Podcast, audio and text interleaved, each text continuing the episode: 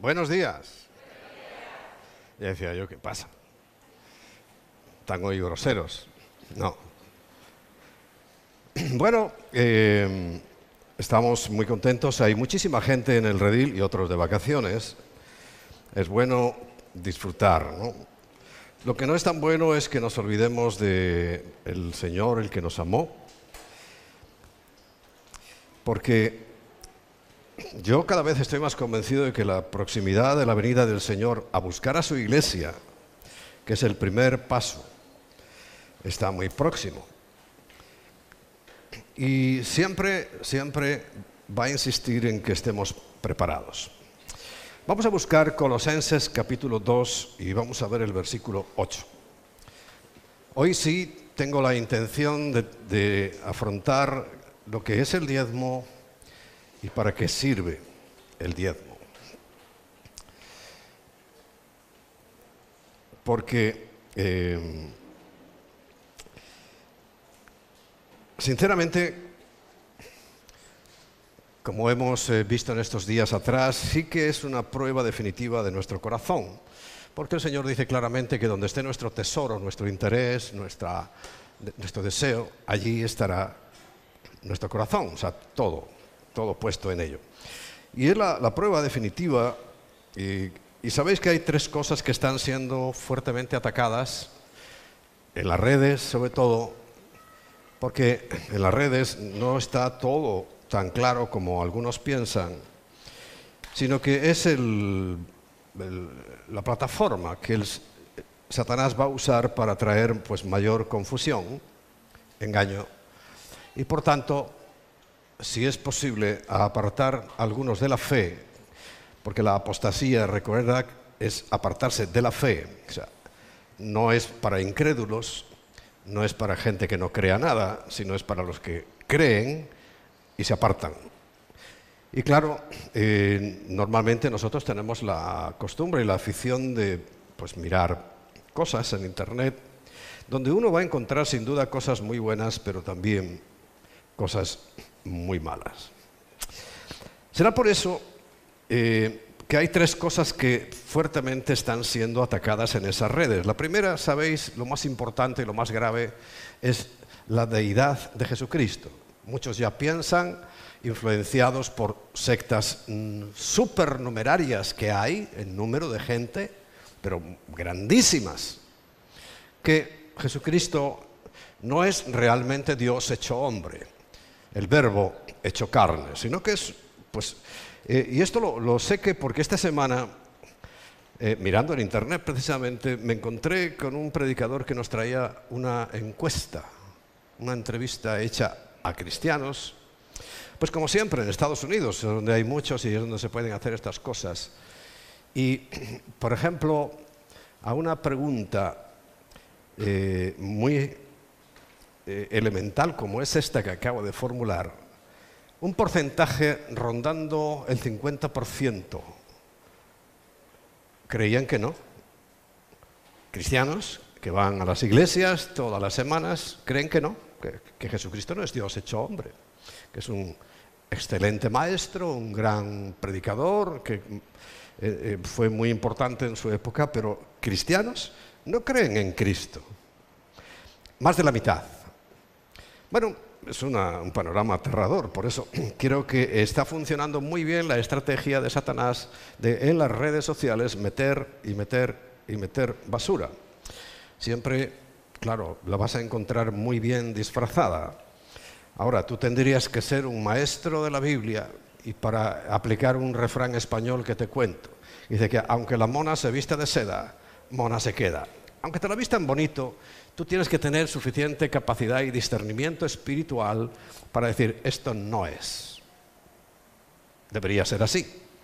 De todas maneras, pues yo tengo también eh, la obligación y el privilegio de ayudar en esa tarea. La segunda cosa, sabéis que está siendo fuertemente atacado, pues el diezmo.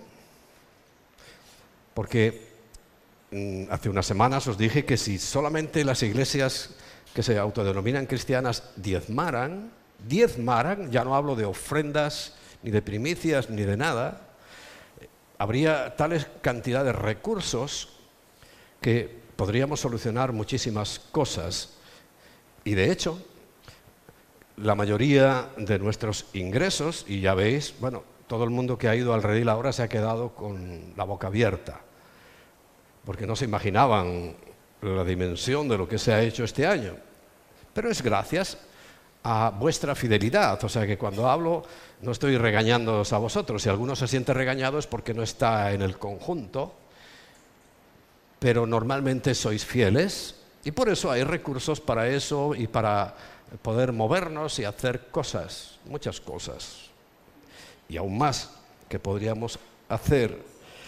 Y por tanto, eh, por eso lo toco y lo voy a tocar ahora de, manera más particular. Y el diezmo, y todo, absolutamente lo que estamos ahora planteándonos como el, el, final de los tiempos, porque recuerda, nosotros somos los creyentes, los cristianos del final de los tiempos. Históricamente, pues muy bonito lo de los primeros tiempos, muy bonito no, para ellos fue terrible, perdona, sino que fue una cosa que históricamente pero ellos estaban preparados para esos tiempos. Y para los siguientes tiempos también Dios los preparó. Y así ha ido preparando para que cada momento y cada tiempo los creyentes estemos preparados para ese momento. De nada serviría que se hubieran preparado para el final de los tiempos en el primer siglo, porque no, no iba a ocurrir y Dios sí lo sabe. Pero nosotros que nos ha alcanzado este final de los tiempos, nosotros sí nos está preparando el Señor para precisamente poder afrontar y saber afrontar esa situación. Cosa que en otros tiempos pasados ninguno se tuvo que preparar para esto porque no era el tiempo. Pero ahora, sinceramente, sí lo es. Pero en todos los tiempos, y hablo desde el primero, porque casi todas las advertencias que hay en la Biblia eh, son cartas que se escribieron en el primer siglo. O sea, quiere decir que en el primer siglo no había transcurrido ni siquiera el 70 años después de la muerte de Cristo, ya se habían eh, entrado, como dice la Biblia, el apóstol Pablo, encubiertamente, pues muchos errores, muchas herejías. Ellos, al principio, sobre todo, estaban afectados por una eh, influencia que pues el tiempo del Señor él mismo condenó, que era eh, las costumbres del judaísmo. No digo el judaísmo porque Dios levantó esa, forma de, relacionarse con él, pero claro, lo que ya en el tiempo de Jesús, pues veis que constantemente cómo les calificaba. Hipócritas, sepulcros blanqueados. O sea, quiere decir que lo que estaban haciendo no tenía nada, nada, nada que ver primero con la intención verdadera del Padre y segundo, pues ni siquiera con las costumbres o con el mandamiento de Dios. Y era la primera influencia que llegó a poner en duda el corazón de los primeros creyentes y hoy tenemos esa sumada a otras y sumada a otras y sumada a otras, o sea que por eso nuestro corazón para los cristianos del final de los tiempos que hemos visto un recorrido enorme de cosas mal interpretadas de la Biblia, pues con mayor motivo tenemos que, tenerlas bien claras, ¿no? Las que son realmente de la Biblia. Bueno, ahí en Colosenses capítulo 2, versículo 8, recuerda, está escrita en el primer siglo, dice Pablo, mirad que nadie os engañe. Esta advertencia la hizo también el Señor. Pero dicen, que nadie os engañe. ¿Y de qué manera? Por medio de filosofías. ¿Qué es una filosofía? Pues pensamientos humanistas. A veces son hasta bonitos. Es más, creo que la mayoría de las veces son bonitos, pero son filosofías. Y la Biblia no es filosofía. Y la Biblia no aprende nada de la filosofía. Si la filosofía aprende algo de la Biblia, pues bueno, mejor será. Pero hay, por ejemplo, mira, hay un refrán que todo el mundo conoce y a todo el mundo le parece bueno, pero no lo es. Y te lo voy a demostrar lo que significa esto que estamos leyendo. Casi todo el mundo, y vas a oírlo aquí, por lo menos en España, dirá, no hagas con los demás, con los demás lo que no quieras que los demás hagan contigo, ¿verdad? ¿Lo has oído eso? ¿Te parece malo? Pues lo es. Porque la Biblia lo que dice es, haz con los demás lo que quieras que los demás hagan contigo. La diferencia es abismal. Y tomado de la Biblia, creo que se la atribuyen a un tal Confucio, que un día una reina de belleza de un país por ahí que no voy a nombrar, pero sí sé cuál es, le preguntaron quién era Confucio y dice, bueno, el que trajo confusión. Y sí trajo confusión, sí, sí, sí. Y me alegro que no supiera quién era Confucio. Bueno, ¿ves la sutileza? ¿La entiendes? Dime una señal de que has entendido. Sí. Bueno, esa es la, lo que está diciendo Pablo. Por medio de filosofías y huecas sutilezas. Porque la mayoría de los cristianos aceptamos como válida la primera parte de la frase que os he dicho, pero no es cierto. Porque lo que dice la Biblia es, no, es que no hagas, sino haz. Somos activos. No simplemente me quedo ahí, bueno, yo no hago nada. Y a mí no me van a hacer nada. Porque bueno, la historia demostrará que eso no es cierto. Pero es que la Biblia dice que tenemos que hacer con los demás lo que quieras que los demás hagan contigo. ¿Lo entiendes? Filosofías y huecas sutilezas. Según las tradiciones de los hombres, conforme a los rudimentos, o sea, a las costumbres de este mundo, y no según Cristo. Este paso sirve para todo, sirve para tu vida, sirve para que tomes medidas y cartas en el asunto, porque podremos encontrarnos enfrentados un día con el Señor y eh, diciéndole, Señor, es que tú dijiste que, que yo no hiciera nada. Y, y el Señor te dirá, no, muchacho, por favor, lee la Biblia bien. Y dirá, te he dicho que hagas. Y así, un montón de cosas. Por ejemplo, ahora lo que están promoviendo y promulgando es no diezmes, porque el diezmo es del Antiguo Testamento. Ahora hay que ofrendar, porque esa es la orden del Nuevo Testamento. Mira, por si acaso me he equivocado. Esta mañana volví a repasar, y, si tienes tu teléfono te doy permiso para que mires ahí, pon la palabra ofrenda, cuántos versículos te salen y después la palabra ofrendas, cuántos versículos te salen, van a coincidir más o menos y lo mismo. La ofrenda de la que habla la Biblia, el Nuevo Testamento, hablando en el términos económicos, era simplemente Pablo estaba recogiendo una ofrenda que se nombra en Romanos y en Primera de Corintios y en Segunda de Corintios. Es una ofrenda específica para cuando él fuera a Jerusalén, porque iba a ir a Jerusalén, poder llevarla y darla a los pobres. Y algunos creen que ese es el, sostén y el fundamento de la iglesia de hoy en día. Ya te digo, lo volví a repasar esta mañana y dije, a ver si es que yo me he equivocado. No, no me he equivocado. No me he equivocado. Eso no es el plan financiero de Dios para la iglesia. Sigue siendo el diezmo. Y lo vamos a ver más adelante. Bien, si me acompañas también, quiero leer un texto contigo que está en Marcos, en el capítulo 7.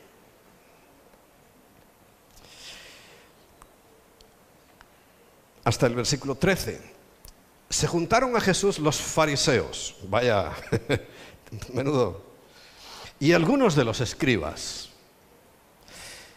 que habían venido de Jerusalén, los cuales viendo a algunos de los discípulos de Jesús comer pan con manos inmundas, esto es, no lavadas, los condenaban. Bueno, ¿cuántas cosas nos condenan ahora a algunos cristianos y nosotros condenaremos a otros seguramente por algo que yo creo que es eh, el, el sumo, el máximo? Y los estoy condenando literalmente. Por ejemplo, yo lo digo con todo el cariño del mundo, pues los hermanos, que siempre supongo que son hermanos, que condenan, pero literalmente al infierno, a aquellos que llevan una falda un poco más corta. No hay que llevarla, ¿eh? Yo no estoy de acuerdo con eso, cuidado. O que se pintan, o que se arreglan el pelo, etcétera, etcétera. Van al infierno, por supuesto, dejando a un lado completamente la, eh, la, sangre de Cristo, porque uno lo mandan al infierno por hacer esas cosas, por vestirse de esa manera, fíjate. Pero están convencidísimos, ¿eh? convencidísimos, ¿no? Y además es que es difícil sacarlos de ahí, de su planteamiento. Lo cual no quiere decir, mucho cuidado, que nosotros tengamos un libertinaje que puedas venir aquí de cualquier manera y que haya que vestirse de cualquier manera. No, no, no, no, no te confundas. Pero si alguien aparece por esa puerta y está vestido de esa manera, no lo vamos a condenar, le vamos a compartir de la gracia de Jesucristo, del Evangelio. Y cuando tenga a Cristo en su corazón, se dará cuenta por sí solo o sola de que eso no es correcto. Nosotros no tenemos una norma, una lista de normas prohibiendo cosas. Hay algunas que sí están prohibidas, ¿no? Pero son más bien de orden eh, cívico, cívico-social. Bueno, entonces, bueno, ellos estaban condenando a los discípulos porque dice, los condenaban, ¿no? El final del versículo 2, lo estás viendo, los condenaban. Porque los fariseos y todos los judíos aferrándose a la tradición de los ancianos, no a la Biblia, no a la Torá, no, no, no, no, aferrándose a la tradición de los ancianos. ¿Qué hacían? Si muchas veces, convulsivamente, no se lavan las manos, no comen. Pero, ¿dice la Biblia eso? Pero se lo está diciendo claramente, que es por tradición. Alguien un día, un rabino, dijo, no se puede comer si no te lavas las manos. Y ya está, todo el mundo así. Pero, hombre, no es bueno, no es bueno comer con las manos sucias, por favor, tampoco... Vamos a ver, yo, no estoy diciendo que haya que hacer lo contrario, hay que ser higiénicos. Porque ¿sabéis por qué en la peste que hubo ahí en la Edad Media eh, moría todo el mundo menos los judíos? Porque tenían esta costumbre. Pero es una costumbre con la cual no se puede condenar, porque ahí habla de condenar, si no lo haces. Pero como ellos la tenían, se lavaban las manos, entonces lo que producía la peste era la suciedad, el haber tocado cosas donde hubieran pasado las ratas por allí, etcétera, etcétera. Como ellos se lavaban, mira, se libraron. O sea, es una buena costumbre. Lávate las manos antes de comer. Guarro, pues le dices a los niños. Cochino porque no es bueno. Si, uno, observa y, tomas nota de, la mayoría de las costumbres judías que Dios mandó, son buenísimas, buenísimas, pero no son para tu vida ni, ni que haciéndolas te vas a salvar, que eso es lo que pensaban. Porque claro, si estos estaban condenándolos es porque pensaban que eso les iba a salvar y no Cristo. ¿Entiendes la diferencia? Pero por favor, lávate las manos. Pero no es un mérito, ¿eh? ¿Tú sabes que todos los mandamientos que Dios nos dio son para nosotros, para que nos venga, vaya bien? A nosotros, porque a Él le va de maravilla, está en el cielo. ¿Es para nosotros? ¿Los oíes? Entonces, bueno, si son para nosotros, bien, bien torpes somos y no los tomamos en cuenta. Cuatro. Y volviendo de la plaza, si no se lavan, no comen.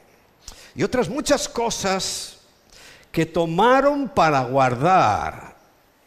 Y aquí está diciendo como ley, como los lavamientos de los vasos de beber y de los jarros y de los utensilios de metal y de los lechos. Está hablando guardar, y esto siempre el Señor cuando dice guardarás mis mandamientos, quiere decir que los vas a poner por obra como algo esencial.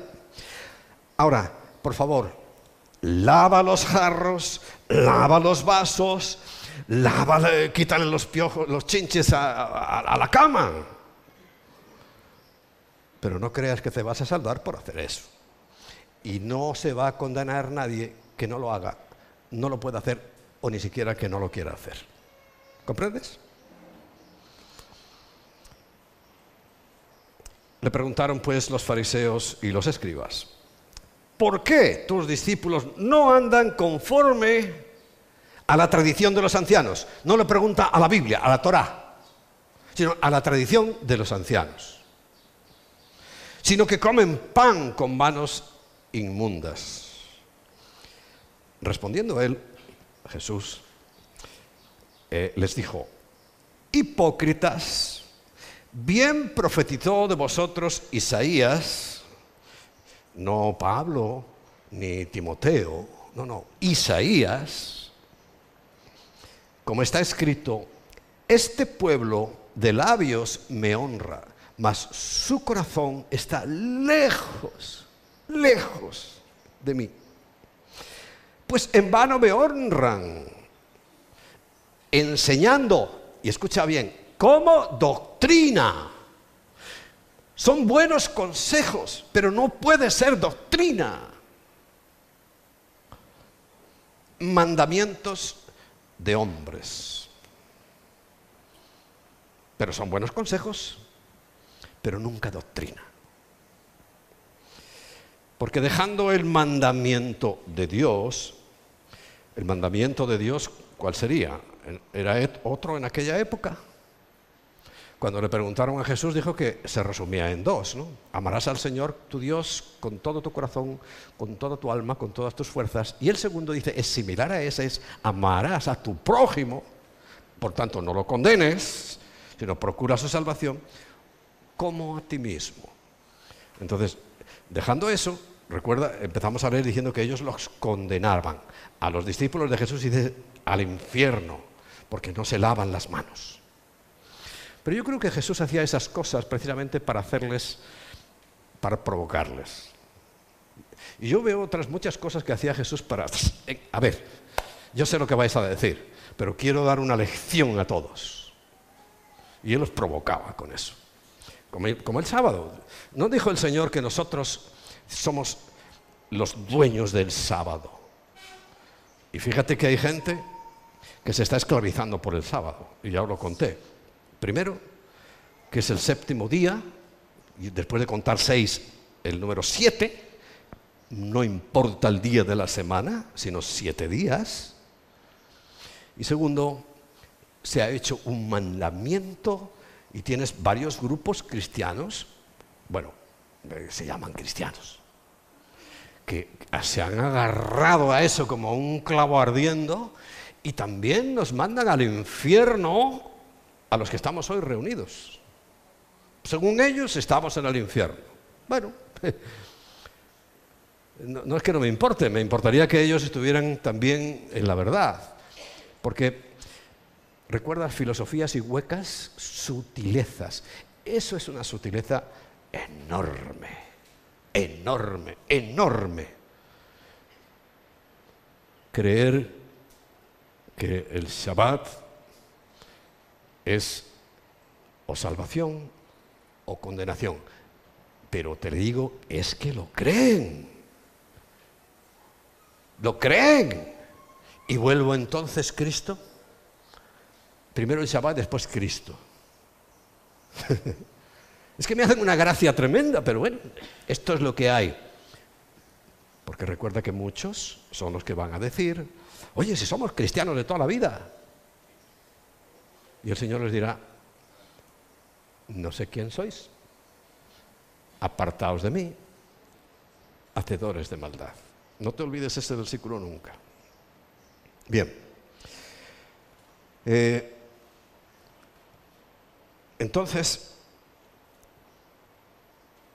no se puede enseñar como una tradición, como una costumbre. Nosotros tenemos muchas costumbres. Fíjate, yo quiero librarme de todas, aún de las de aquí. O sea, si nosotros nos hemos hecho rutinarios en algo y, y, me lo dices, yo lo rompo porque no quiero ninguna costumbre. Porque las costumbres al final traen problemas.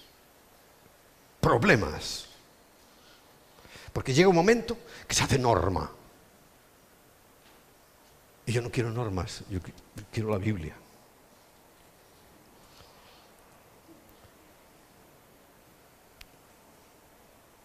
Porque invalidamos el mandamiento de Dios, dice el versículo 9. Bien invalidáis el mandamiento de Dios por guardar vuestras tradiciones. Porque Moisés dijo, y pone un ejemplo, ¿eh? Esto es un ejemplo. Honra a tu padre y a tu madre. Y el que maldiga al padre o a la madre muera irremisiblemente. Si los jóvenes están viéndolo en el redil, toma nota. Muera irremisiblemente. Maldecir a padre o madre. Porque hoy está de moda. Pero vosotros decís, basta que diga un hombre al padre o a la madre, escorbán, que significa mi ofrenda a Dios, todo aquello con que pudiera ayudarte, y no lo dejáis hacer más por su padre o por su madre. Es un ejemplo. Hay muchísimas cosas. Pero dice el versículo 13, invalidando la palabra de Dios con vuestra tradición que habéis transmitido. Y fíjate, por eso te digo, es un ejemplo. Y muchas cosas hacéis semejantes a esta muchas. Estamos llenos de tradiciones, estamos llenos de costumbres, estamos llenos de rituales. Y nada de eso, nada, de nada, de nada. Mira, si fuera tan importante el orden de una reunión, de un culto, no lo habría dicho Dios en su palabra. No nos habría puesto un guion. ¿Qué le costaba hacer un guion? Lo que hacemos es por intuición por deducción, porque al, final lo que importa es que uno, eh, eh, tenga una conexión con el Señor. Cada, cada, momento, como hoy hemos tenido otra vez más, gracias a Dios, de, adoración sobre todo, pero la alabanza también ha estado genial para mi gusto, porque yo, eh, uno se siente en la presencia de Dios. Bueno, esa es la idea. Entonces, ¿por qué hacemos así? Bueno, porque hemos leído al salmista, al salmista digo que es el verdadero que escribió los salmos, aunque no solo, David, que dice que hay que entrar por sus puertas con alabanza y por sus atrios con acción de gracias. Bueno, entrar es al principio y hacemos eso. Hay muchas iglesias que lo hacen, pero te digo que hay otras que no, no hacen ninguna alabanza, creen que eso no sé, no, no, han sacado la teoría de que no se debe hacer. Pero nosotros lo hacemos así por eso. Sabemos que hoy es el día para exponer la palabra de Dios. Bueno, pues aquí estoy haciendo eso y que siempre es bueno dar gracias. Bueno, terminamos dando gracias, terminamos alabando, porque después, por ejemplo, el Señor, después de que terminó aquella cena que participó con sus discípulos, en, en el cual les dio unas normas, unas pautas y se despidió de ellos, pues dice que habiendo cantado el himno, salieron, o sea, también se canta el final. ¿Entiendes?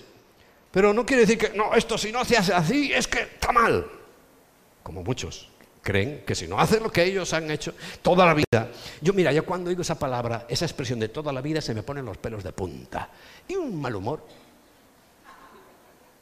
Porque eso encubre tanta herejía y tanto pecado, eso de que se ha hecho toda la vida. Y toda la vida a lo mejor es unos años.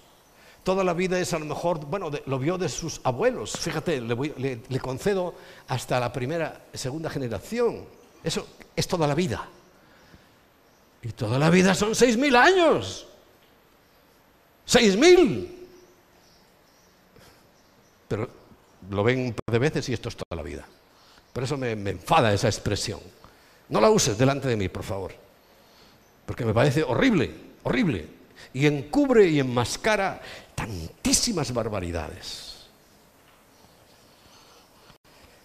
Bueno, no la uses delante del Señor, más bien.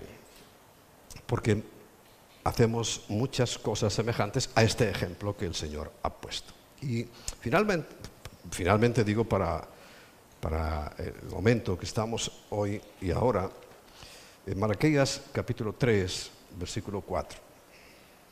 Perdón, Malaquías capítulo 3, vamos a leer del versículo 13 hasta el 18, que es el último de ese capítulo. Dice Malaquías, vuestras palabras contra mí, está hablando Dios, ¿no?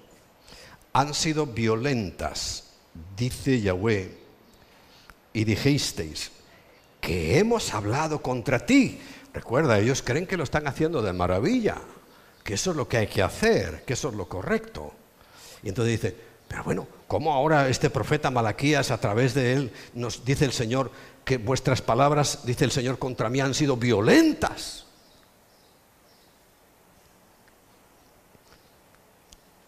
Y les explica. Y os explico. Habéis dicho, y esto le pasa ya a muchos, por eso están desanimándose y dejando la fe que a lo mejor nunca tuvieron. Simplemente era la costumbre de ir a una iglesia, pero yo lo que quiero es que tengas una verdadera fe inquebrantable. Pero muchos dicen, por demás es servir a Dios. En el Salmo 73, Asaf se encuentra con una queja, es el otro salmista importante, muy parecida. Yo aquí matándome, sacrificándome, madrugando, y veo que todo, a estos se les salen los ojos de la gordura, se lo pasan fenomenal, tienen lo que quieren, y yo aquí fastidiado. Bueno, aquí está diciendo, pues una queja que parece, fíjate, es normal y seguramente lo has pensado tú, y, yo lo he pensado, oye, que es que a veces uno se cansa. Y a veces Emma me dice, es que me canso, porque a ella, vamos, parece la, bruja Lola, todo el mundo va a preguntarle. Por favor, eh, en el sentido de que todo el mundo va a, a consultar a divinos y Hombre, y ella se cansa también, y también os lo digo para que no seáis tan insistentes. Si no tenéis una gran cosa, dejármela en paz, porque luego llega a casa reventada. Reventada, en serio. Ahora, si es importante, bueno, pues sí, pero yo sé que para cada uno las cosas son importantes, pero... A ver, por favor, discernimiento. ¿Eh? Que, te pida perdón. Usted me perdone. No, sé por qué, pero, es importante pedir perdón. Bien. Y es cierto, es cierto, ella lleva mucha carga de, las cosas y también de las decepciones que después de haber insistido y, meses y meses arreglando un asunto, se arregló. Y como decimos en España, otro refrán, si te he visto, no me acuerdo. Arreglado el asunto, ya ni te saludo. Bueno, y eso le duele en el corazón.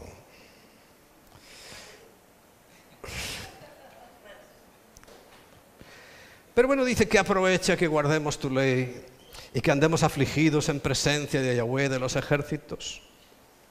Decimos pues ahora, dice, bienaventurados los soberbios y los que hacen impiedad, no solo son prosperados. ¿Cuánta gente ves que le va de maravilla y que venga más dinero y más dinero y tú pensando ahí diciendo, bueno, yo, mira, yo diezmo, yo ofrendo y aquí estoy todavía?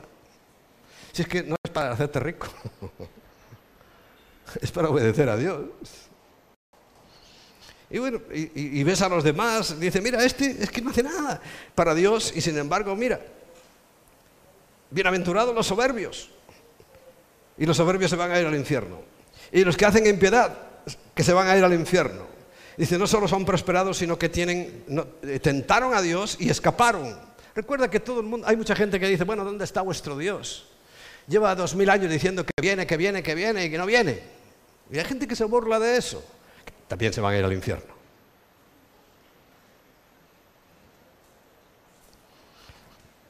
Tentaron a Dios y escaparon. Entonces, pero aquí toma nota, toma nota, cristiano, cristiana. Entonces, los que temían a Yahweh, los que a pesar de todo sabemos que hay un Dios por encima de todo, el Dios que nos describe a Abraham como el Dios que ve y por tanto el que provee, pero lo ve todo. Sí, sí, no te asustes. Y ha visto todas las cosas, barbaridades y cosas que has hecho y sigues vivo. Qué milagro es ese, ¿verdad? Porque si hubiera sido Dios como tú, hace tiempo que estabas criando malvas.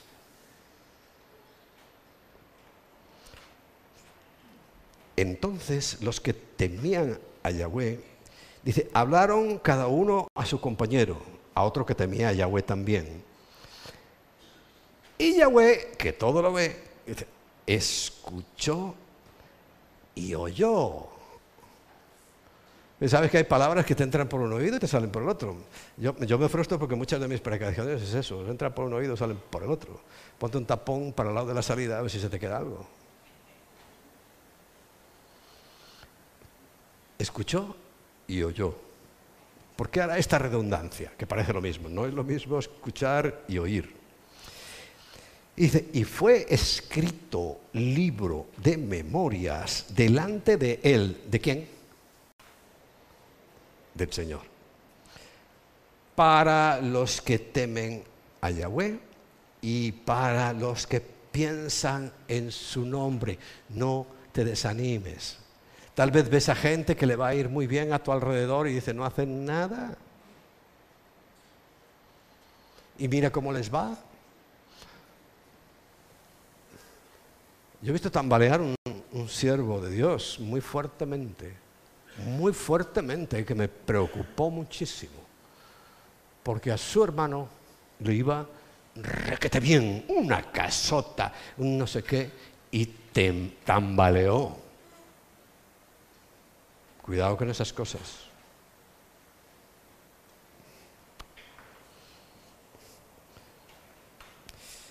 Porque hay un libro de todo lo que tú haces, de todo lo que tú haces de todo lo que tú dices, de todo lo que tú piensas, se está escribiendo. Se está escribiendo. Recuerda que el tribunal nuestro no es para condenarnos, sino para premiarnos. Y Dios quiere que estemos en el tope del premio. Claro, si no llegas, vas a estar, pero no hay tope. O sea, no va a haber para ti, pues como dice Primera de Corintios capítulo 3, será salvo así como por fuego, raspando. No sé qué bueno será eso o no. Me imagino que mejor que el infierno es, ¿eh? Vamos, no es que me lo imagine, te lo garantizo que mejor que el infierno es. Pero hombre, eh, siempre digo, sé sabio. Porque está escrito ese libro para los que temen a Dios y para los que piensan en su nombre. Y eso sí, eso sí, ¿eh? No todos los que lo cantan, sino esos, solamente esos serán para mí especial tesoro para Dios. Pero recuerda que Dios no está sometido a este tiempo ni a este espacio, Él es eterno. No hay tiempo ni espacio en la eternidad. Entonces, por eso, por eso todo lo que estés haciendo aquí ahora, todo lo que estés sembrando para el reino, todo lo que estés haciendo para el reino, pues piensa que se está escribiendo y un día saldrá a luz. Porque recuerda, Dios quiere premiarte, no castigarte. Porque si quisiera castigarte, el Señor Jesucristo, al que amamos y decimos que amamos, se hubiera quedado en los cielos tranquilamente, mirando desde arriba cómo nos vamos destruyendo unos a otros y a, esperar a que nos aniquilásemos. Cosa que estamos haciendo hoy. Pero entonces, ante esa situación tan grave, él decidió venir. Y, claro, el que no valore eso, pues, ¿qué otra cosa? Es que no se puede hacer más. Él decidió venir y hacerse como uno de nosotros. Y como uno de nosotros, pagar las consecuencias. Claro, si tú estás pensando que por no lavarte las manos no estás agradando a Dios y vas a ir al infierno, si tú estás pensando porque eh, te vistes de esta manera o te vistes de la otra o dejas de vestirte de lo que sea, eh, eso es lo que agrada a Dios. Lo que agradó a Dios fue la muerte de su Hijo Jesucristo, nada más, nada más. No le busquemos otra cosa, porque ese es el problema. Ahora, como hay tanta filosofía y hueca sutileza, sutileza, que se mete y se mete y se mete. si no estás preparado, caes en ese error, te tambalea y si el, movimiento telúrico es muy grande, ¡pam! al suelo. ¿Habrá oportunidad de levantarse? Eso sí que no te lo puedo decir yo. A mí me ha levantado el Señor unas cuantas veces, eso sí te lo puede decir yo, pero tu, asunto y tu problema es tu asunto y tu problema, porque recuerda esto eh, eh, no va por parroquias, es algo tú con Dios. y quiere ser especial tesoro. Dice, ha dicho Yahweh de los ejércitos, el día que yo actúe. Porque otra cosa que está siendo tremendamente atracada es el arrebatamiento. La segunda venida. Y, lo confunden. Tratan de el, arrebatamiento, que es para la novia, lo quieren poner al final, como si eso fuera ahí un, todo un instante, sin darse cuenta que todo lo que se pasa en medio, la contradicción más grande es que somos salvos, lo dice clarísimo la Biblia, de la ira venidera. Y bueno, algunos todavía están ahí dándole vueltas a su cabeza de que es a la mitad de, esos siete años, o sea, a los tres años y medio, donde empieza realmente el juicio de Dios. Para atrás, los tres años y medio primeros son consecuencias del reinado que va a hacer Satanás. Pero a partir de ahí es el juicio de Dios cayendo copa tras copa. Y dicen que, bueno, eh, de eso seguro que nos libra. Pero yo sinceramente pienso que también de la primera parte. Que no son los juicios de Dios. No es Dios diciendo ya. Actuando. Una cosa es que deje hacer y otra cosa es que actúe Él. ¿Entiendes también la diferencia? Y aquí está diciendo el día que yo actúe. Dice, y los perdonaré como el hombre que perdona a su hijo que le sirve. Como el hombre que perdona a su hijo que le sirve. No que le roba. También hay que perdonarlo, ¿no? Pero es que es un perdón distinto al hijo que te sirve también hay un perdón. Recuerda, será mi especial tesoro. El ladrón no va a ser el especial tesoro, va a ser el hijo que le sirve. No te desanimes, sirve. Haz las cosas que Dios dice. No te desanimes, por favor. ¿Sabes lo que significa la palabra desanimar? Cansar tu alma. El ánima es el alma, es el aspecto psicológico. No te dejes cansar en tu alma porque la guerra psicológica es contra tu alma, es invadiendo el pensamiento. Bueno, en estos días, santo Dios, lo que estamos viendo en el campamento, pobrecitos niños, lo que le están metiendo, horrible, horrible, horrible, en sus cabecitas. La verdad, cada vez que me cuentan algo, a mí me, me descorazona. Pero tú no dejes de hacer las cosas y sé un hijo que le sirve sea un hijo, una hija que le sirve. Y el versículo 18, entonces os volveréis, como Asaf en el Salmo 73, si quieres te lo lees. Él estaba quejando y renegando, porque era un quejón y un renegón. Podía ser Enrique Pavón o Asaf, da lo mismo. Quejándome. Yo me quejo mucho, soy muy renegón y venga y... Pero recuerda, en el Salmo de Asaf dice, hasta que entrando en el santuario, entrando en la presencia de Dios, de repente hizo ¡pam! Y dice, uff, me di cuenta qué torpe era. Casi me juego el cielo por ser tan torpe. Dice, tan torpe era yo que no entendía. Y el Señor de repente me mostró el final de todos ellos y él dice, ay, qué alivio, mañana en vez de las cuatro me levanto a las tres y media, Señor.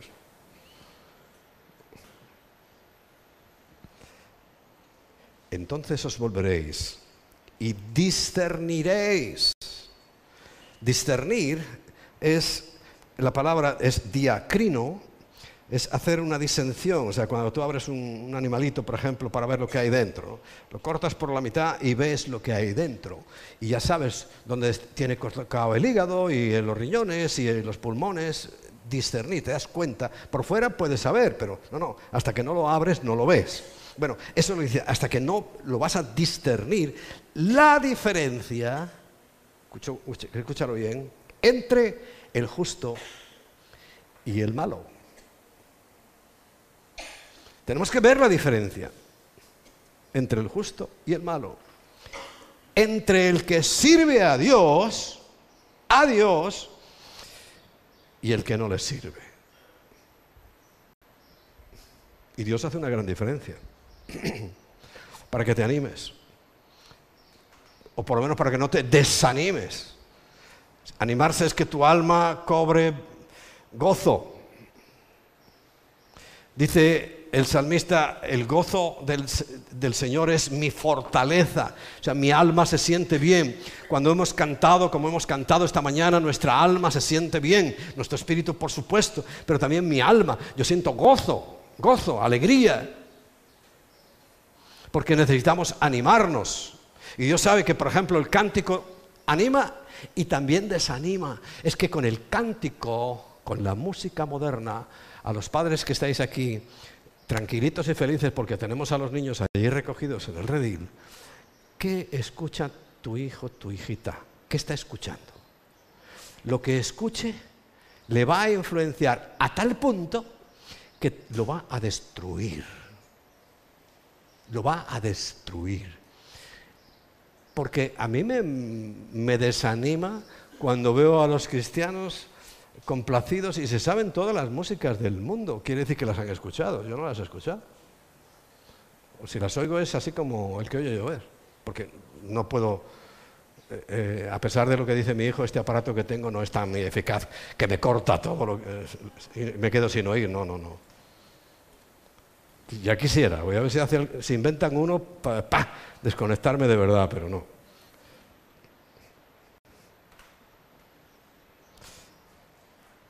Porque es aterrador, es realmente eh, eh, impresionante todo lo que está ocurriendo. Se ataca la deidad de Jesucristo, se ataca el diezmo y se ataca la segunda venida, como diciendo, mira, haz lo que sea, porque total, si no va a venir, vas a pasarlo igual que los demás. Y hay mucha gente que se lo está creyendo y está diciendo, es verdad, ¿para qué me voy a esforzar? ¿Para qué voy a ir a la iglesia? ¿Para qué voy a servir en la iglesia si, al final me van a tratar como todos los demás? Lo acabamos de leer, que este, este pensamiento, fíjate, está 400 años antes de Cristo, ya lo decían. Por demás, es que hagamos lo que sea, porque ellos dicen, además le tentaron a Dios y vemos que no les pasa nada, escaparon. Pero no es así, querido amigo. No es así. Eso tenemos que revisarlo muy bien. Yo sé que si estás aquí es porque estás en esa línea, pero precisamente quiero fortalecerte en esa línea, porque si fuera a decir que terminamos hoy aquí y ya nunca más vas a recibir un ataque de fuera, pues bueno, ya está, lo dejábamos aquí.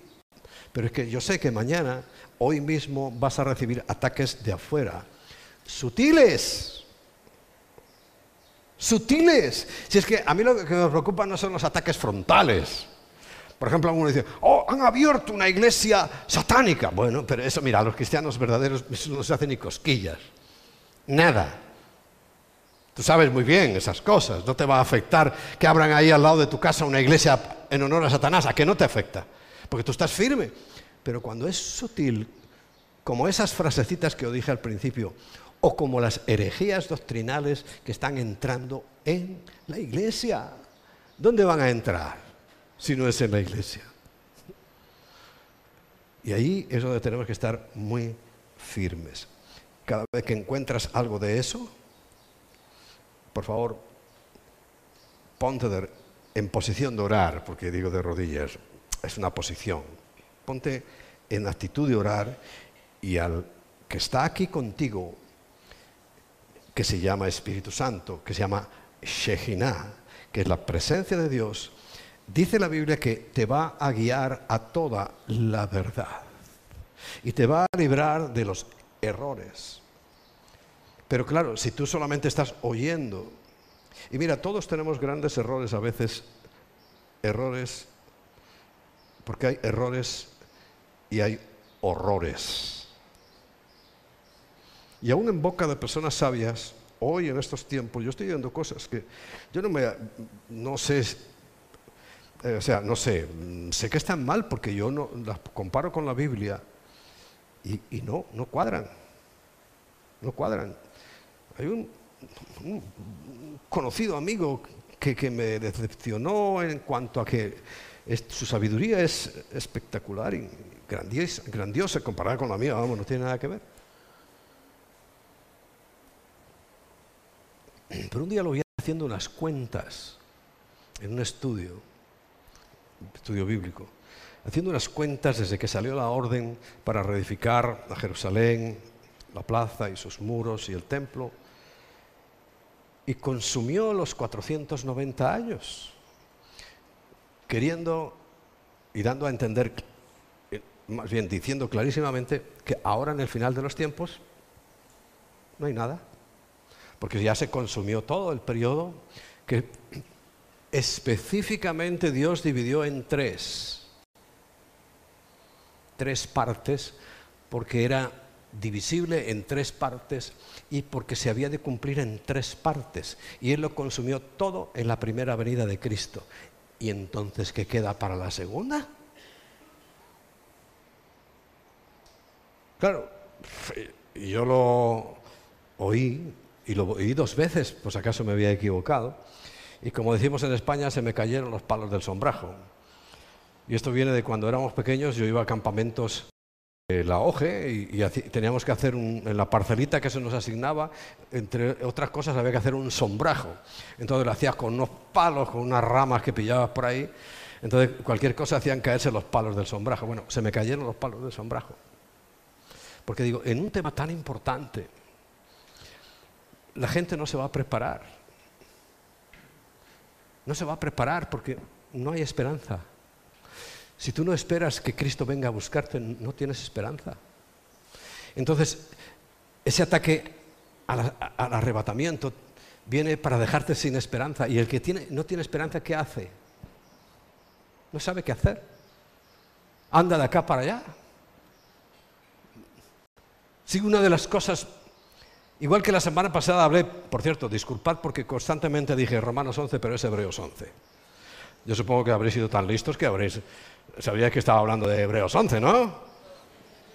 ¿No sois tan listos? pues la fe habla en Hebreos 11, no en Romanos 11. Y lo dije hasta que me cansé.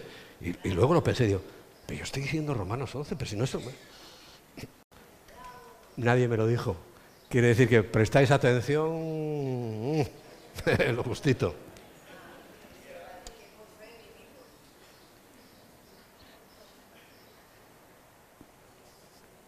Pero la fe tiene que esperar. Si la fe no tiene esperanza, no es nada.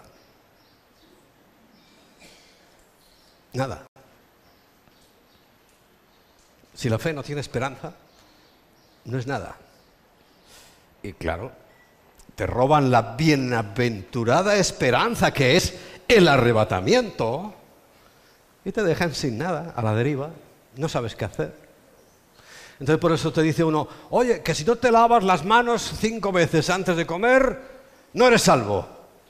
Y dice, ah, pues será verdad. ¿Y vas tú a lavarte las manos cinco veces porque crees todavía que, no vas a ser salvo? Y, y te meten cualquier cosa.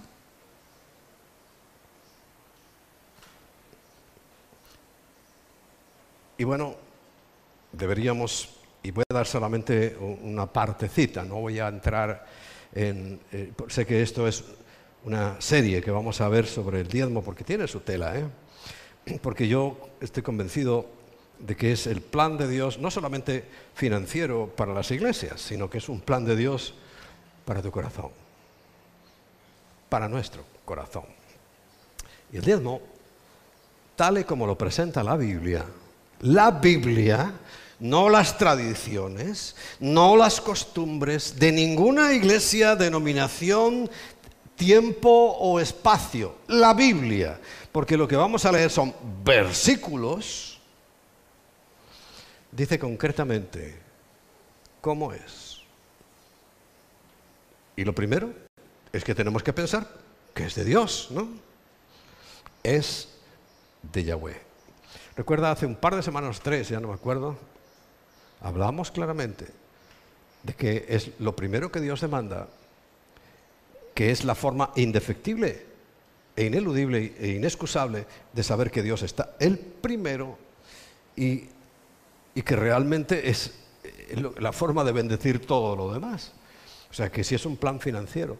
Pero claro, si tú asistes y asistes y asistes y nunca llegas al convencimiento de que es Dios el que te lo manda, crees que es la iglesia, si crees que somos nosotros, pues a ver, eh, es Dios el que te dice que no mates, pero yo te lo digo y piensas que soy yo el que te lo estoy diciendo. No seas ignorante, hombre. Es Dios el que lo está diciendo. Yo solo lo repito, igual que del diezmo. Es Dios el que lo manda. Yo no. Yo lo tengo que enseñar. Bien enseñado además. Bien enseñado. En la medida que lo conozco en la Biblia, ¿no? Porque es un mandamiento. Mandamiento. Deuteronomio 14, 22 además de Malaquías 3.10 que vamos a leer, que se lo conocemos, están los sobres, ¿no? Cuando eh, tú lees el sobre antes de poner ahí algo, ahí suele estar Malaquías 3.10. En todas las iglesias, además. Deuteronomio 14.22 dice indefectiblemente. Indefectiblemente, no sé si entiendes castellano bien, pero vamos, no deja duda, ¿eh? No, no hay ninguna opción, recurso, estrategia para cambiarlo, no, indefectiblemente diezmarás.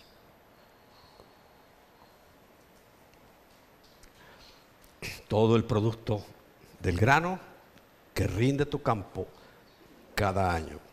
Ahora, ¿por qué usé los versículos iniciales? Porque por los mandamientos de hombre hay muchas o X congregaciones que dicen no, no hay que diezmar. ¿Pero es un mandamiento de Dios o de esa iglesia? De esa iglesia. Por eso, no invalides, no invalides el mandamiento de Dios por las costumbres, tradiciones de hombres. No lo invalides, por favor. No lo invalides, sino obedece a Dios. Porque Dios dice, indefectiblemente diezmarás de todo el producto del grano que rinde tu campo cada año. Y el famoso Malaquías 3.10, traed. Eh, ¿A qué te suena eso de traer? si pasas por allí y ves que te viene bien, a ver si no te incomoda mucho, eh, pues trae los diezmos, ¿no? Es una orden tajante. Para su pueblo, para su pueblo. Trae todos los diezmos al alfolí y haya alimento en mi casa. Y yo siempre digo, que Dios no se va a comer.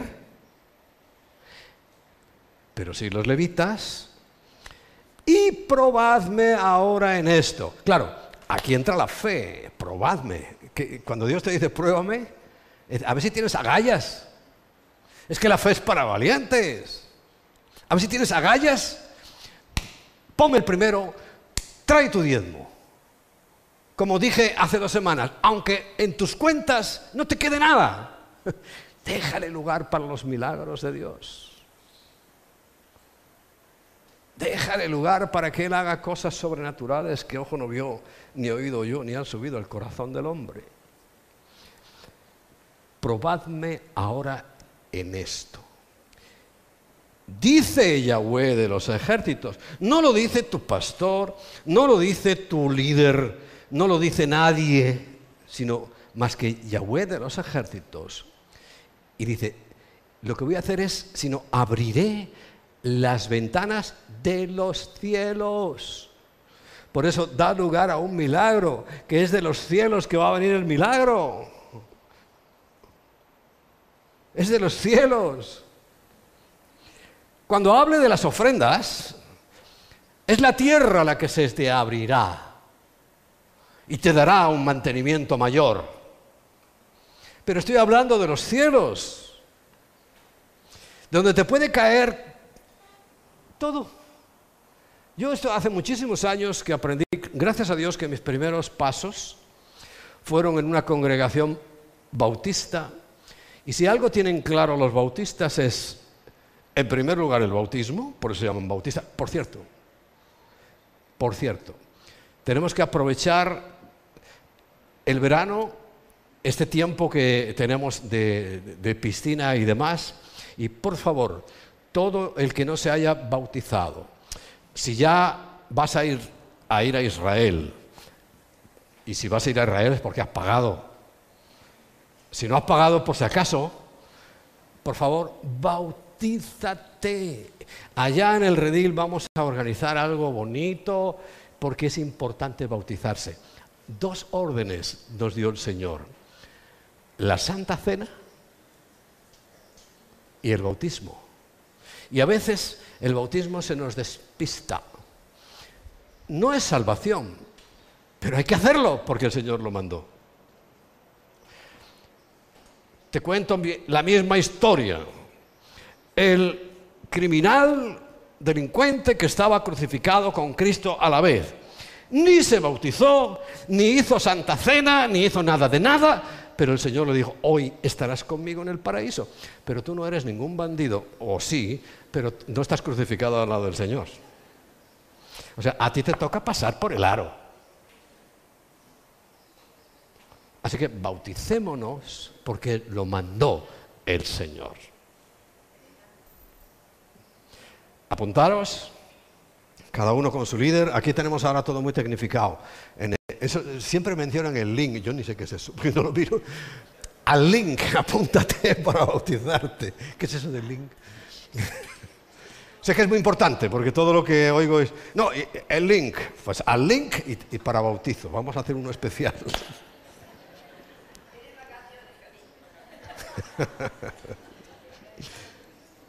es importante y lo vamos a hacer.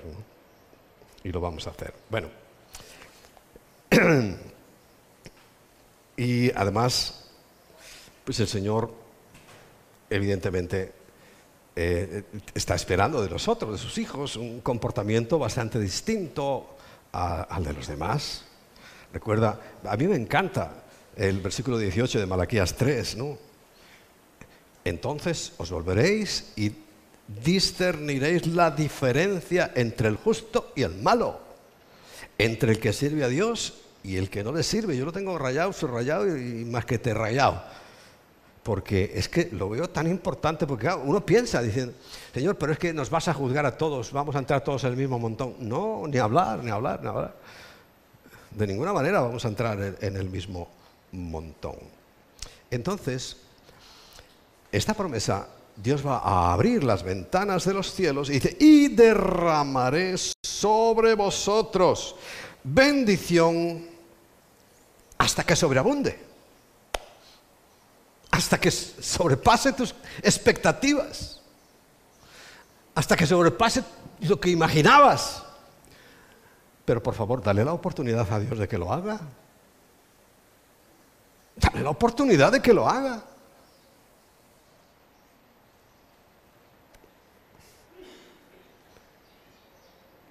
Porque donde está tu tesoro, como antes dije, pero te voy a leer en la Biblia, está tu corazón. En Mateo 6, 19, esto lo he dicho multitud de veces, no, y es el Señor el que está diciéndolo, no os hagáis vosotros mismos tesoros en la tierra, donde la polilla y el óxido corrompen y donde ladrones minan y hurtan. No vamos a considerar a Hacienda ladrón, pero mina y hurta. Que te hace un hueco en cuanto te descuides. Sino haceos tesoros en el cielo. Y cuando hablaba hace dos semanas, oh, pero caramba, si es que el Señor nos está ayudando, enseñando a ahorrar para la eternidad. Haceos tesoros en el cielo donde ni polilla, ni orín, ni hacienda eh, minan y hurtan.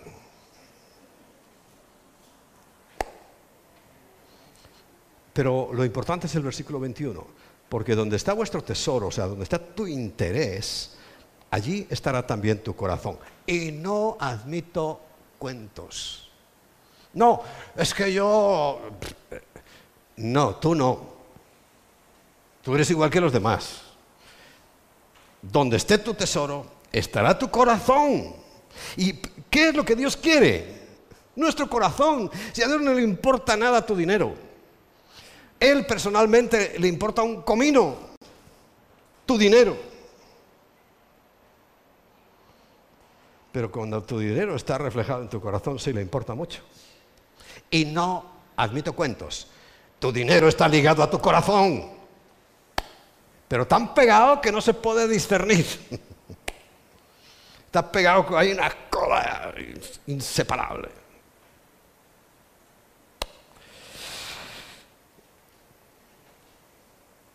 No puedo amar al dinero, ya también lo mencioné, pero vamos a repetir, porque estoy hablando versículo por versículo de lo que dice la Biblia.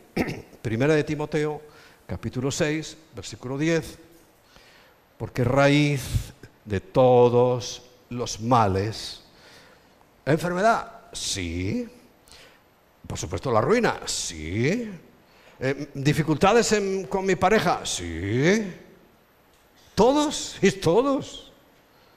Mira qué simple. Es el amor al dinero. No el dinero, el amor al dinero. ¿Qué es el amor al dinero? Cuando es tu objetivo, está tu corazón allí, es más importante, eh, dejas el diezmo para el... Con que lo dejes para el segundo, ya está mal. Con que sea la segunda partida, dice, no, mira, primero la hipoteca porque es muy importante, ya, ahora sí el diezmo. No, y no, y no. Lo primero es lo primero.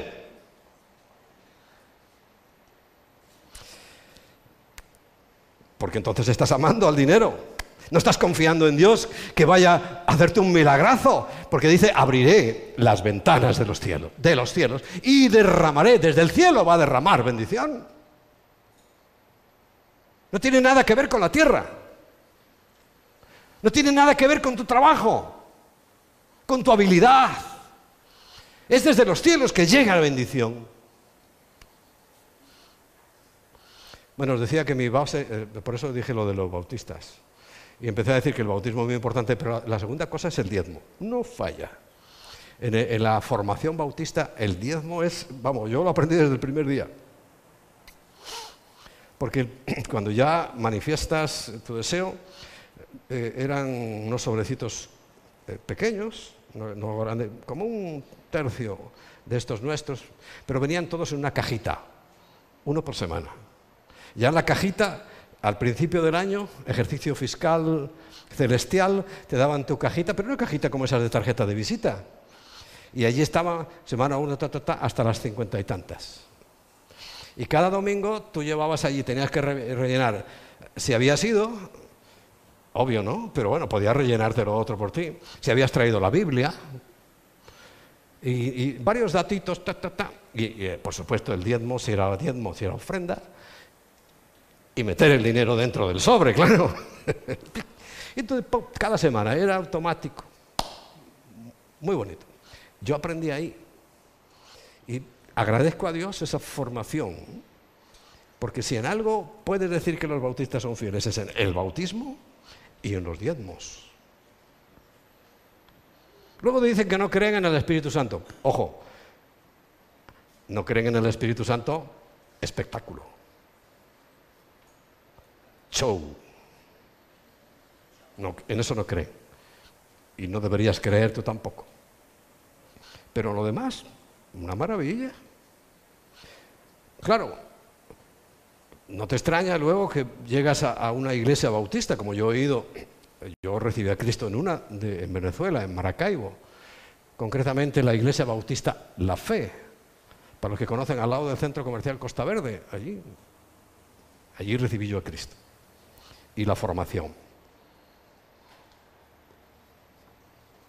Pero he ido a iglesias bautistas en Estados Unidos, claro, impresionante, preciosas. Los miembros como un pincel. Aquello era un, desfile de modas, de elegancia. Y si te enseño el aparcamiento, se te vuelve toda la envidia. Unos cochazos.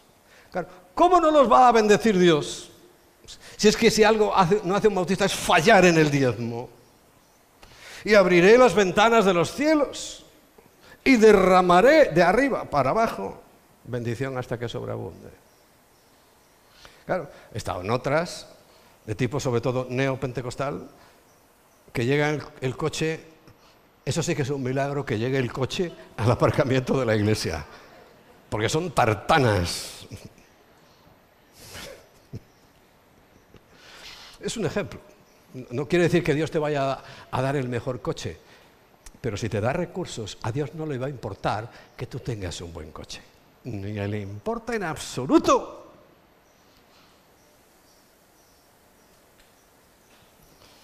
Así que tú verás si el milagro es que llegues aquí con el coche o que Dios te permita tener un buen coche. tú eliges. Bien.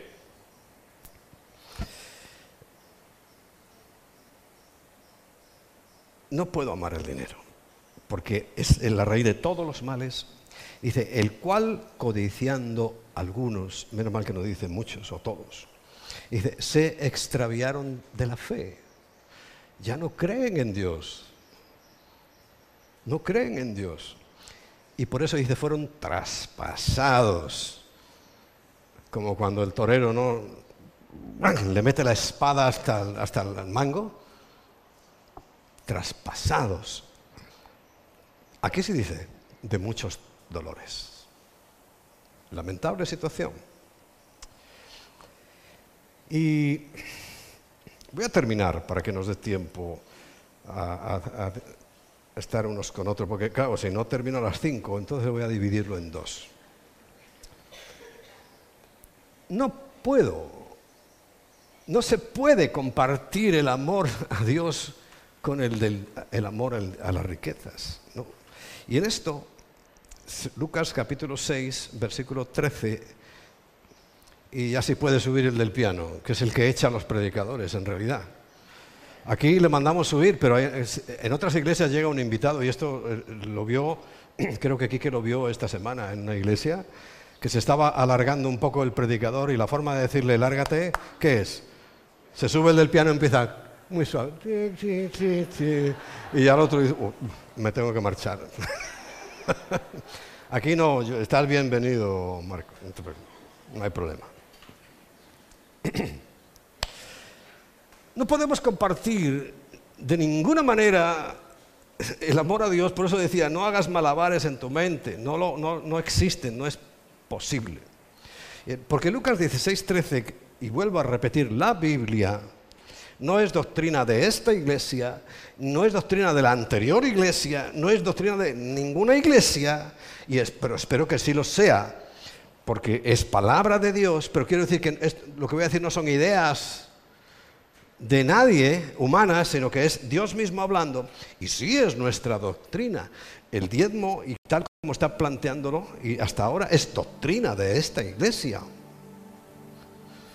Porque ningún siervo, ninguno, tú tampoco, puede servir a dos señores. Tú tampoco. Porque va a ocurrir lo que es normal. Eh, imagínate que tú llegas a tu trabajo y, luego encuentras otro y tratas de en la misma jornada compatibilizar los dos. ¿Qué te va a decir el jefe? Pues bueno, ¿qué hace? No, es que me tengo que ir al otro trabajo. Y dice, ¿qué? ¿Qué? ¿Tienes que estar aquí? dice, no, no, es que tengo otro. Pero no se preocupe, yo soy fiel a este. dice, pero ¿cómo vas a ser fiel a este? Si, te vas, te estoy viendo que te vas y me estás diciendo que eres fiel a este. Bueno, así ese jueguito lo queremos hacer con Dios y no, no funciona. Ningún siervo puede servir a dos señores, porque bien, pues aborrecerá a uno, o sea, lo tomará en, segundo lugar, y, y, el otro será lo importante, dice, o amará al otro, o al revés, no estimará al uno y menospreciará al otro. Pero no estamos hablando de dos trabajos. No estamos hablando de pluriempleo. Estamos hablando de que no podemos servir a Dios y a las riquezas. A eso que se conoce como el Dios mamón, un Dios que reclama y reclama y reclama. Un Dios que deja a la gente extenuada porque quiere más y más y más. Así como Dios dice, con el 10%, que como ya os expliqué la semana, las semanas pasadas, ha estado toda la vida. Desde el mismo comienzo de la, de la, andadura del hombre sobre la tierra. No es ningún invento ni de los judíos, ni de las iglesias. No, siempre, siempre ha estado ese concepto de Dios lo primero y Dios se reserva una parte. Pero ¿sabes para qué Dios se reserva un 10%? Hoy no lo vamos a ver, pero lo vamos a ver para qué tácticamente, técnicamente. Pero Él se reserva el diezmo para darte más del 100%. Para bendecirte, porque dice que sobreabundaré. Y si tú no entiendes lo que significa sobreabundar, a que sí que sabes lo que es sobreabundar los problemas es ir por encima de tus posibilidades, de, lo que tú crees. Yo te cuento algo. Ahora ha llegado gente y están llegando al redil y ven todo aquello. Es que yo mismo digo, qué pedazo de edificio nos ha quedado. Yo no sabía que iba a quedar tan, tan gigantesco. Porque claro, el día que venga la Guardia Civil tenemos que darle alguna explicación. Es que ha quedado, es que lo, lo ves y dices, Qué bonito, espectacular. Pero en, en esa obra es Dios sobreabundando, sobreabundando. Claro, yo tengo que echarle leña a la fe. Y claro, cada vez que me pasan ahí, que vienen además dos, e, este del piano y, Manolo, a acorralarme ahí a mi despacho, a intimidarme, mentira, a traerme presupuestos. Yo tengo que respirar y decir, adelante. A que siempre digo adelante, pero eh, estoy poniendo en marcha el mecanismo de la fe.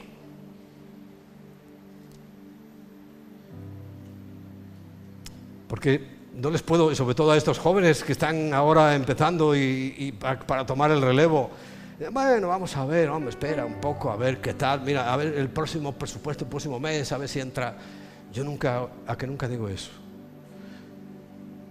Sí pregunto algunas cosas,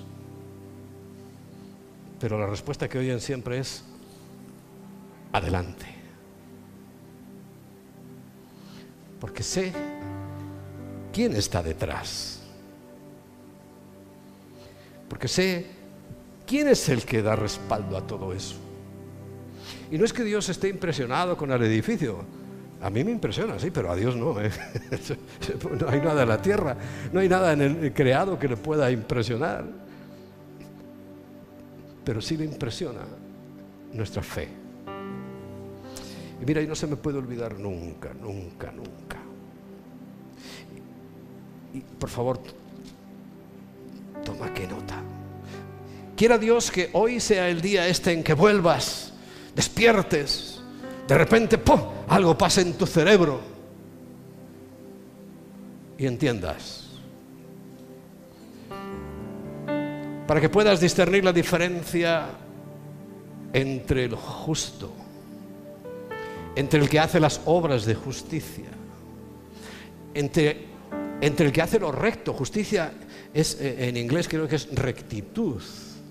Es una forma de traducir la palabra justicia el que hace lo recto, lo que es correcto, y el que no lo hace. Que aquí le llama malo. ¿Sabes que el concepto bíblico hebreo de bondad y maldad no es una actitud del corazón ni excesivamente buena o la del malo excesivamente mala? No, cuando la Biblia habla de eso no está hablando de ahí. La bondad o lo bueno es hacer la voluntad de Dios. Y la maldad o lo malo, aunque sea una excelente persona, es no hacer la voluntad de Dios. Eres contado como malvado, eres contado como malo. Por eso cuando habla en Mateo 7, 23, 21, 23, dice, Solamente van a entrar al reino de los cielos los que hacen la voluntad de mi Padre. Esos son los buenos. Y el que no la hace, por más milagros y cosas que haga, es malo, es maldad. Bueno o malo es voluntad de Dios o no voluntad de Dios. Así de simple.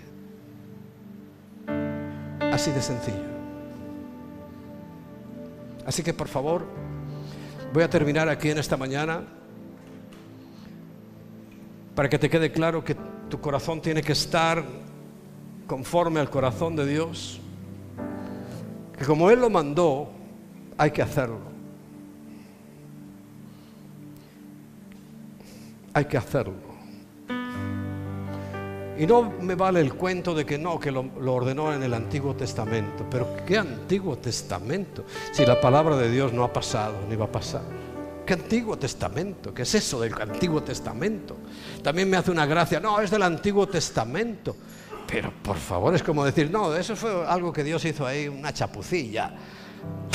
No se enteró mucho de la historia, ¿no? El Antiguo Testamento es nuestra base también. Nosotros creemos absolutamente en el Antiguo Testamento. Claro, si me hablas de lavamientos de manos, digo, no, mira, eh, olvídate, como mandato. Pero para Dios no hay diferencia.